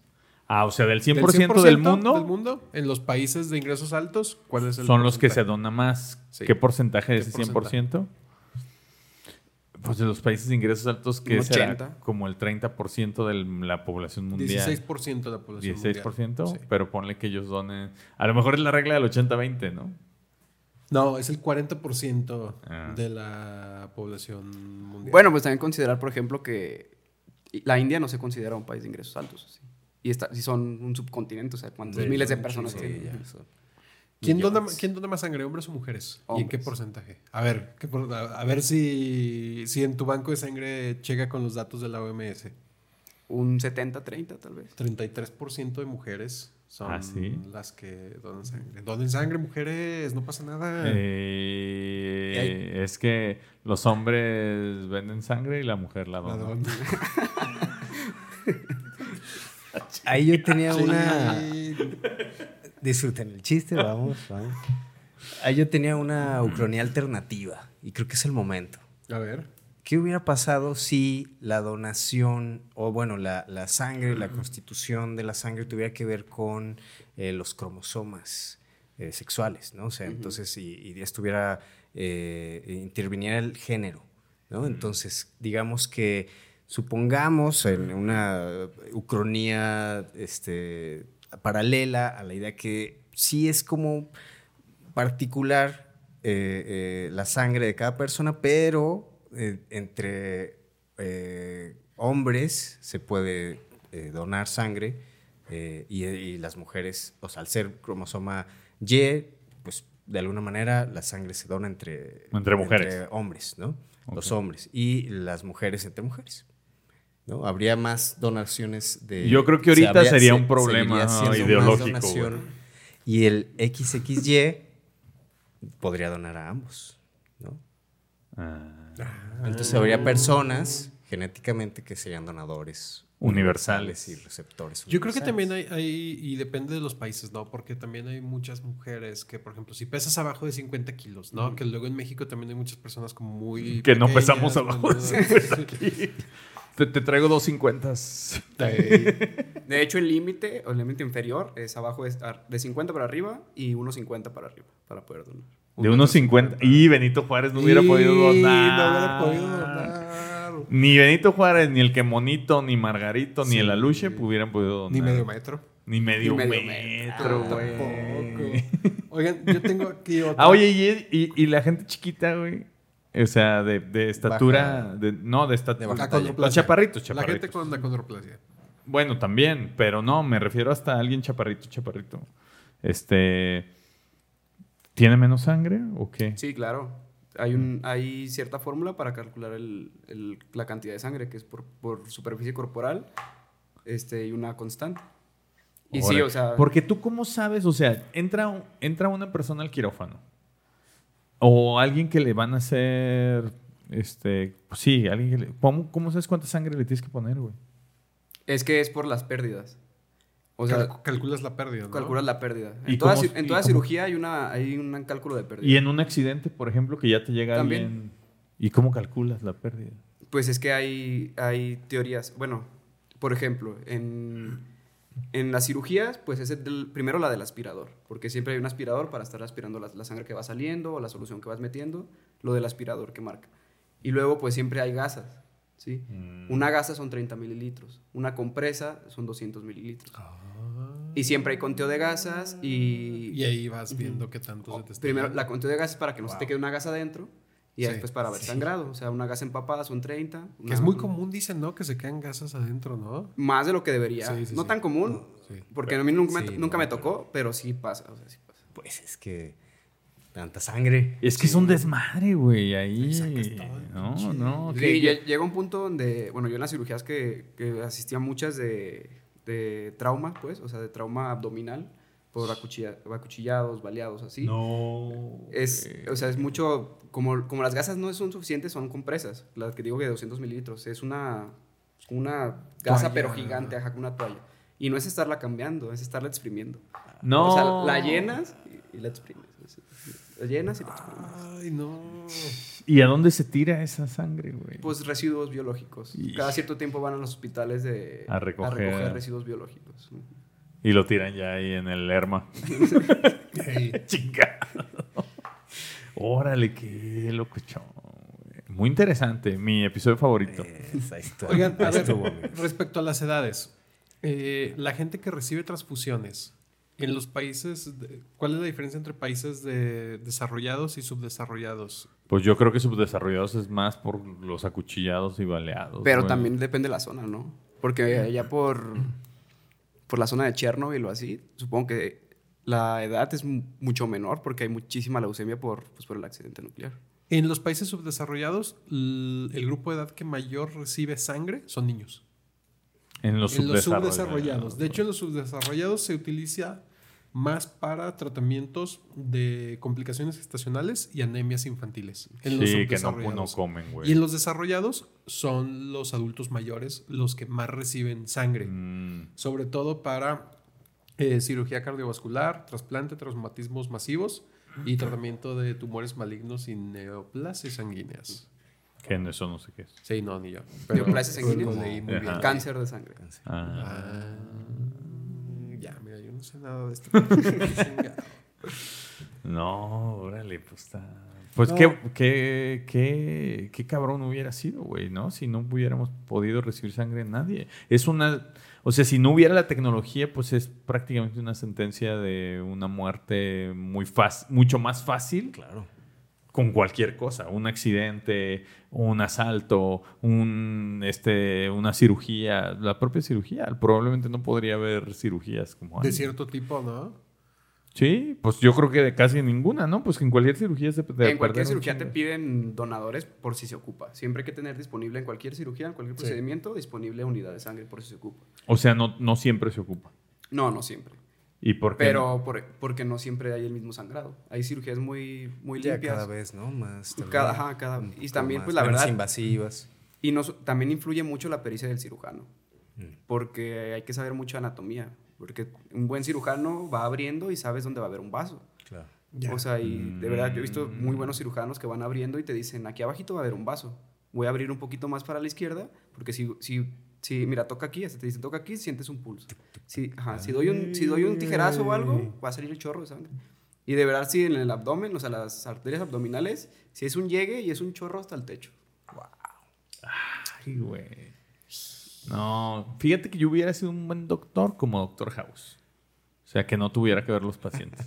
De, de diagnóstico nomás. Sí, De- allá. Ay, ay, platíquenme. Platíquenme ahí, de fotos. Eh, no, Y- ni y a fotos, veces ni, no. ni fotos. Platíquenme y aquí yo les digo mis ideas. Pero ver sangre, Oye, es que sí. abrir gente, güey. Mi mamá es médico.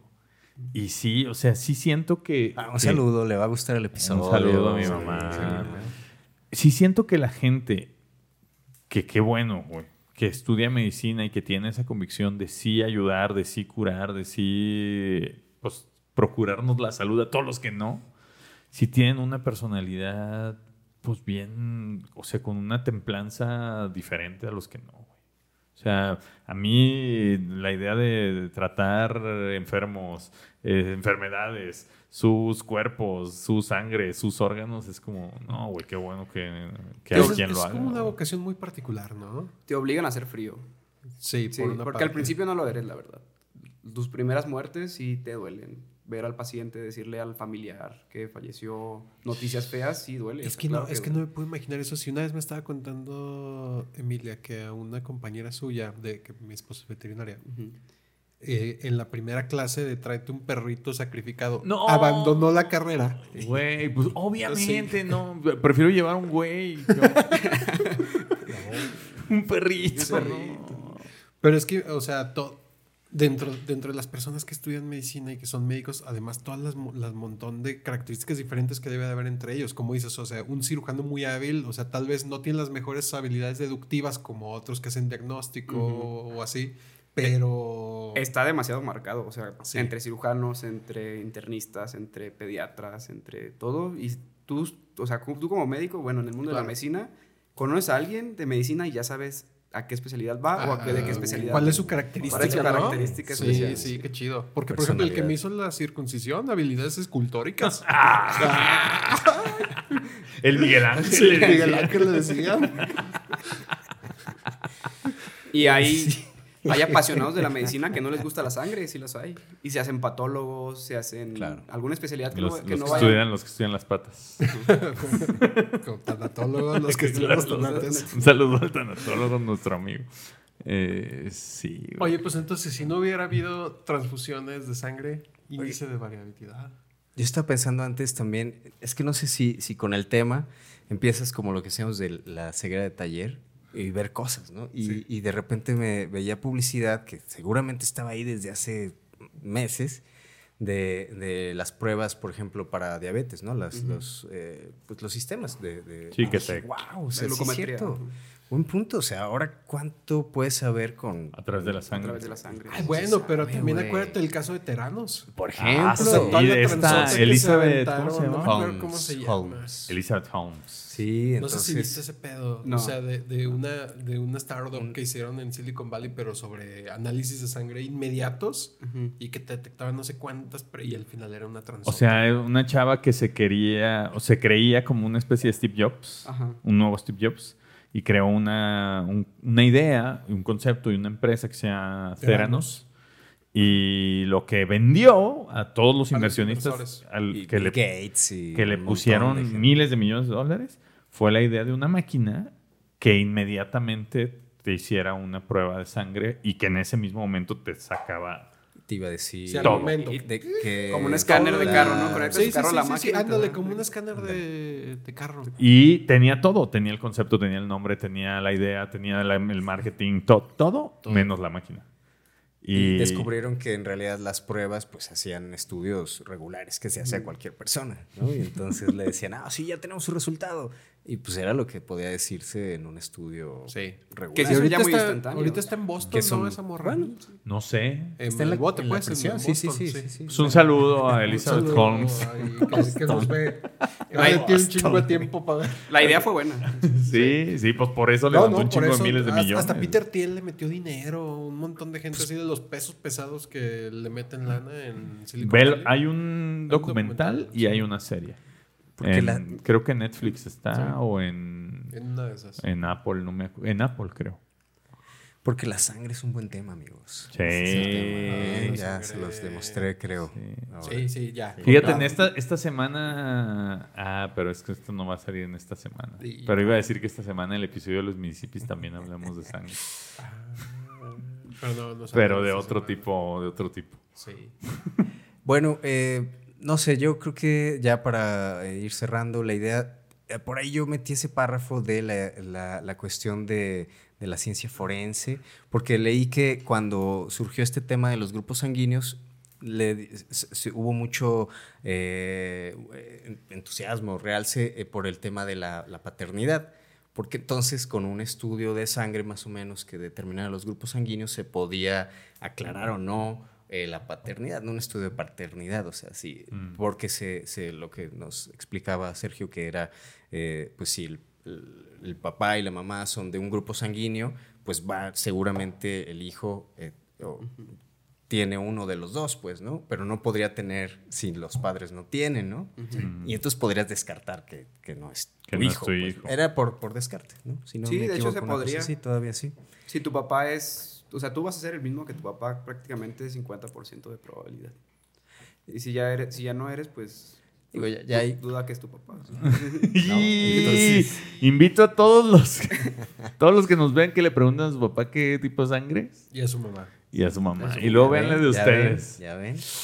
Y a lo mejor vamos a, así como este, este episodio va a salir dos, tres reactivos a, a que no son papás. Dos, tres antígenos. Oye, que estaba pensando también eso de que cuando te revisan el antígeno prostático, también un extraño enemigo Y- te ponen ahí. Que luego ya no es tan extraño. No, Ya, si te gusta, pues ya. Y si es tu mismo doctor, pues ya. Sí, sí, sí. ¿Cómo ven? ¿Creen que si hubiera, eh, eh, no sé, es que estaba pensando, que no lo comenté, que, que cuando ah, hicimos el episodio de Darwin, que decíamos, bueno, es que si no hubiera sido Darwin, que... Sí, alguien que hubiera llegado. Alguien hubiera llegado a esa idea, ¿no? Entonces lo mismo acá, pues si no hubiera sido el señor Lance Steiner que descubría los grupos, pues alguien los, los hubiera descubierto. Sí. Entonces por eso hice esta, esta variante. Sí, claro, que, pensé- que ahí sí sería otra cosa. Si hacíamos un, un... Pero ya no me dio pensar en la idea de que Darwin, que murió misteriosamente en nuestra ucronía en las Islas Galápagos, hubiera sido asesinado y entonces se, se hubiera descubierto por este, esta, esta cuestión de la singularidad de la sangre, años después, su asesino, güey, y que se hubieran resuelto crímenes de Fíjate que de eso sí, porque sería como una huella, ¿no? Una Sí. huella dactilar. Ese- esa era un poco la idea de la ucronía. Pero se degrada. O se lava. No, pero no Pues sé. también las huellas se lavan. Sí, Sí, es sí, cierto. sí, sí. No, pero sí, yo creo que sí hubiera resuelto muchísimos misterios, crímenes y Pues demás. nuestra singularidad es el ADN. Y está dentro de la Ahí sangre. está, bueno, sí, en- sí, dentro sí. de cualquier célula. claro. Dentro de la singularidad, ahí está. Y, y no se degrada tan fácilmente Oh, como en la sangre. O sea, en- Claro, en, no puedes permanecer en, otros- en algunos el medios de. Sí, puede permanecer durante mucho tiempo. Mm. Como en un ámbar adentro de un mosquito. Como en Eh, y luego sale que te, inventas tu te inventas tu dinosaurio. y dinosaurio. todo. Oigan, índice de variabilidad. Eh, hay que explicarle a Sergio Ah, que ya, sí, cierto. Esa, esa idea, eh, lo que empezamos a, hacer en, el- en este programa es que estos, estos ficciones, estos inventos que hacemos, si hubieran sido realidad, ¿qué tanto habrían afectado nuestra vida personalmente? Cada uno lo califica del, del 1 al 10. Eh, uno es poquito, 10 es mucho. Entonces, si, si la sangre fuera eh, singular, que no se pudiera... Transfundir. Transfundir. No tendría trabajo. No tendría trabajo. es que eso pensé, pero no quería decirlo así. güey, pero- Pues sí, ya. ¿Cuál- 10. qué- Del 1 al Yo- 10. Un 9. Podría tener otro trabajo. Eso, eso. No, yo creo que en mi caso, sí, ya yo, me, yo ya me hubiera muerto probablemente, güey. Porque yo sí he tenido varias cirugías en mi vida. Y no sé si se necesitó o no se necesitó sangre, pero dos, tres de esas cirugías fueron hace muchos años. Complicado. Entonces, y no eran cirugías luego fáciles, ¿no? Entonces, seguramente a- algo de sangre me tuvieron que poner. Entonces, ¿quién sabe? ¿Quién sabe? Sí, yo creo que es ¿Cuánto, una cuánto, qué número, cuánto dices? Yo digo que si no se hubiera inventado otra manera y que todavía estuviéramos en una época de No se puede. no se puede y si pierdes tu sangre ya te chingaste, mm, yo creo que un 10, güey. Sí. Para mí un 10 por mi historia médica. Sí, sí, porque, porque además, o sea, yo tendría que hacerme la pregunta de la trazabilidad. Si alguna vez mi abuela o mis papás o así también estuvieron en una situación Claro, así, entonces exacto. pues ya desde ahí Sí, ya se corta la cadena, ¿no? Sí. Sí, yo igual, o sea, yo pienso que si realmente esto eh, ayudó a que miles de- o millones de vidas eh, continuaran, eh, si la restáramos, pues quizá el mundo sería muy distinto. Sí, ¿no? sería muy La Un lugar economía, mejor, un lugar, eh, no sé. Sí, probablemente ni- ni llegamos, ¿no? no, Sí, no. no sé. Y creo que sí sería alto, yo también un Claro. 9, 10, sí. Bien. Oigan, pues eh, me gustaría hacerle también la pregunta a Sergio Ah, sí, de qué hubiera sido así, ¿no? Tenemos una, eh, Una dinámica. una dinámica al final del episodio con invitado que ya no relacionado con, con el tema del episodio, Ajá. ¿no? Eh, nuestra premisa es cómo hubiera sido tu vida si, ¿no? O cómo hubiera sido la historia si, cómo hubiera sido. Entonces la pregunta para ti es si se te ocurre algún momento en tu vida, cualquiera, puede ser con Profesional. profesional, personal, quieras. amorosa, Y que lo puedas contar. que quieras contar, Y que te van a escuchar y ver. donde Es muy claro si para ti. donde es muy claro para ti que si hubieras decidido diferente, tu vida sería otra. O, o que alguien más decidió por ti en una de esas, porque... Mm. Sí. Está bueno. Aquí Edwin va a poner un relojito así. Pues tal vez el hecho de, de mi carrera. Sí. Cuando, antes de yo est- de escoger de estudiar medicina, yo estudié otra carrera, bueno, no, en la prepa, que estudié citología e histología. Y yo no tenía idea de qué era eso, ni siquiera sabía, pues, qué significaba. Que ahora, si Yo- ustedes yo lo no saben, sé. citología es el estudio de las células e histología es el estudio de los tejidos, prácticamente. ¿En qué prepa estabas? En... Sí, en Harvard. Sí, en Harvard. Al parecer en Harvard. En prepa 11 de la UDG. ¡Ay, güey! Ahí en donde está Cooks, pues es como es parte de Cooks. pues, Sí, ya, ya. Ah, ciencias ya. médicas. Y recuerdo que mis papás me metieron sin yo saber, o sea, de repente, ah, bueno, tú vas a entrar a esta carrera. Y pues a mí me gustó el mundo de la medicina. Y ya de ahí dije, medicina. Sí, a lo mejor si te meten a la UNIVA como a mí, güey, Sí, comunicólogo, madre, en serio. como yo. güey. Hubiera sido tal vez arquitecto o escritor, me gusta mucho escribir. ¿Sí? Pero Ah, pues eso sí, todavía es- puede serlo. Sí, eso sí, Sí. puede. Ah, eso sí, todavía sí, puede sí. serlo. Pues sí, mira. Lo- Y, y- el arquitecto ucronía. de tu propio destino. fíjate, pues sí. pues, Tendrías una vida muy distinta. güey. Sí, la verdad, sí. No, no estarías invitado en este episodio, probablemente estarías invitado en otro. ¿no? Pues muy bien. Pues amigos, esto fue este episodio sobre la sangre. Ahí abordamos algunos temas, si se les ocurren otros por ahí que no, no, no pensamos o no los consideramos, cuéntenos en nuestras redes. Ahí estamos en Tiempos Imposibles. Sí, síganos en Tiempos Imposibles en... Ah, ya tenemos TikTok. Ya tenemos TikTok. Baila, Michelle sale bailando, ahora va a ser el baile de la sangre. Imagínate como, como Carrie. Con la película Carrie ahí todo ensangrentado. Sí. eh, y pueden leer los textos en tiemposimposibles.com. Esperamos sus ucronías. Y esperen el episodio de la siguiente semana, que es un especial de las épocas es- que estamos viviendo. Ah, ya, ya verán de qué se trata. Yo, por mi parte, primero agradecerte mucho, Sergio, doctor Sergio. Doctor, no- no podemos ser igualados, no, no por eso. Eso. igualados. Con estos Yo, licenciados. sus pinches licenciadillos ahí. Sí, no, no. yo soy maestro, yo soy maestro. Agradecerte, agradecerte mucho que hayas aceptado venir. Este, la verdad es que otra vez aprendo. Otra vez aprendiendo. Ya me voy a quedar callado todo el episodio. Voy a, voy a No, gusto. lo que dice. Hay que traer un, ex- un experto y que él hable. Sí. y nosotros lo, lo escuchamos. Ese va a ser nuestro nuevo podcast. Presentadores imposibles, sí, ya. Solo presentamos. Un gusto, muchas gracias por la invitación. La pasé muy bien y muchas gracias. Sí, gracias por haber estudiado esos 16 años de tu vida en medicina para que pudieras Para que estar. pudieras- Oye, poder ¿quieres, estar aquí. ¿quieres enviar un saludo a alguien? Este, algo que quieras acá a la audiencia. Si Mm. quieres que te sigan en redes o no. no. Pues sí, o sea, si me gustan seguir en redes, Sergio Cabral SH en todas las redes sociales. Eh, un saludo a mi familia, eh, a mis amigos y a mi novia Fernanda. Si un día quieren donar sangre, eh, o, o si un día quieren vender sangre o la ¿A donan, la dona? Sí. Sí, la verdad, este, hincapié en las donaciones altruistas en cualquier institución, ya sea pública o privada, van a ayudar a alguna vida a, a que siga adelante, porque sí. porque sí podemos Bueno, transfundir eso, sangre, güey. Ya ven. Sí podemos. Sí, anímense a donar, ¿no? Ya, a ver, en esta mesa cuatro de cada cuatro hemos Jalo. donado sangre. Venga. Y, Sí, yo he donado.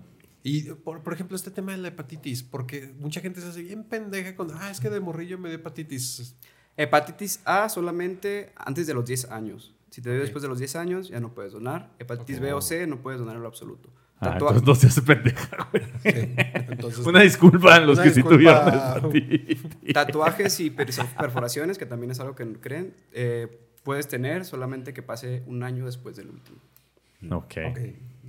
Ah, pues ya. Bien, pues Oye, mira. parejas sexuales. Parejas sexuales, eh, no más de dos en seis meses. No más de dos en seis meses. No más de dos en seis meses. Y, ajá. O si son fijas, pues es que hay muchos como Sí, que- asterisquitos ahí. Pues que, que tienen su novia y su esposa, sí. pues sí. Sí, sí, no. Sí, ajá. Porque puede ser, esposa y novia, ya Y todavía. Esposa y novia todavía pueden novia, donar. to- esposa y novia todavía aguanta. porque puede ser que solo haya sido Ya, ya si sabe. Tienen, ya si tienen esposa, novia y amante. Ah, ya no- Ahí ya sí no- ya, no- ya son más de dos, ya no aplica. Sí, puede que solo haya sido una, pero si fue eh, pagaste por sexo, pues no se puede. Ah, Aunque sí, se haya sido eso- solo eso- Ah, eso es un riesgo. ¿no? Precisamente apenas iba a decir, oye, todos mis amigos sí pueden donar, son dos parejas sexuales, no tienen ni una. Siempre, siempre es la misma, siempre contratan la misma. Sí. Sí. Ah, ah, son monógamos ahí de contratación. Les dieron la de cliente frecuente. Sí, su, su tarjetón Ay, les no. Bueno, vámonos Pues de que, de que esto. Pues bueno, amigos, muchas gracias. Yo soy Tiempo Detenido. Yo soy Carlos Michel. Yo soy Pablo Hernández Mares y nos vemos en otros tiempos.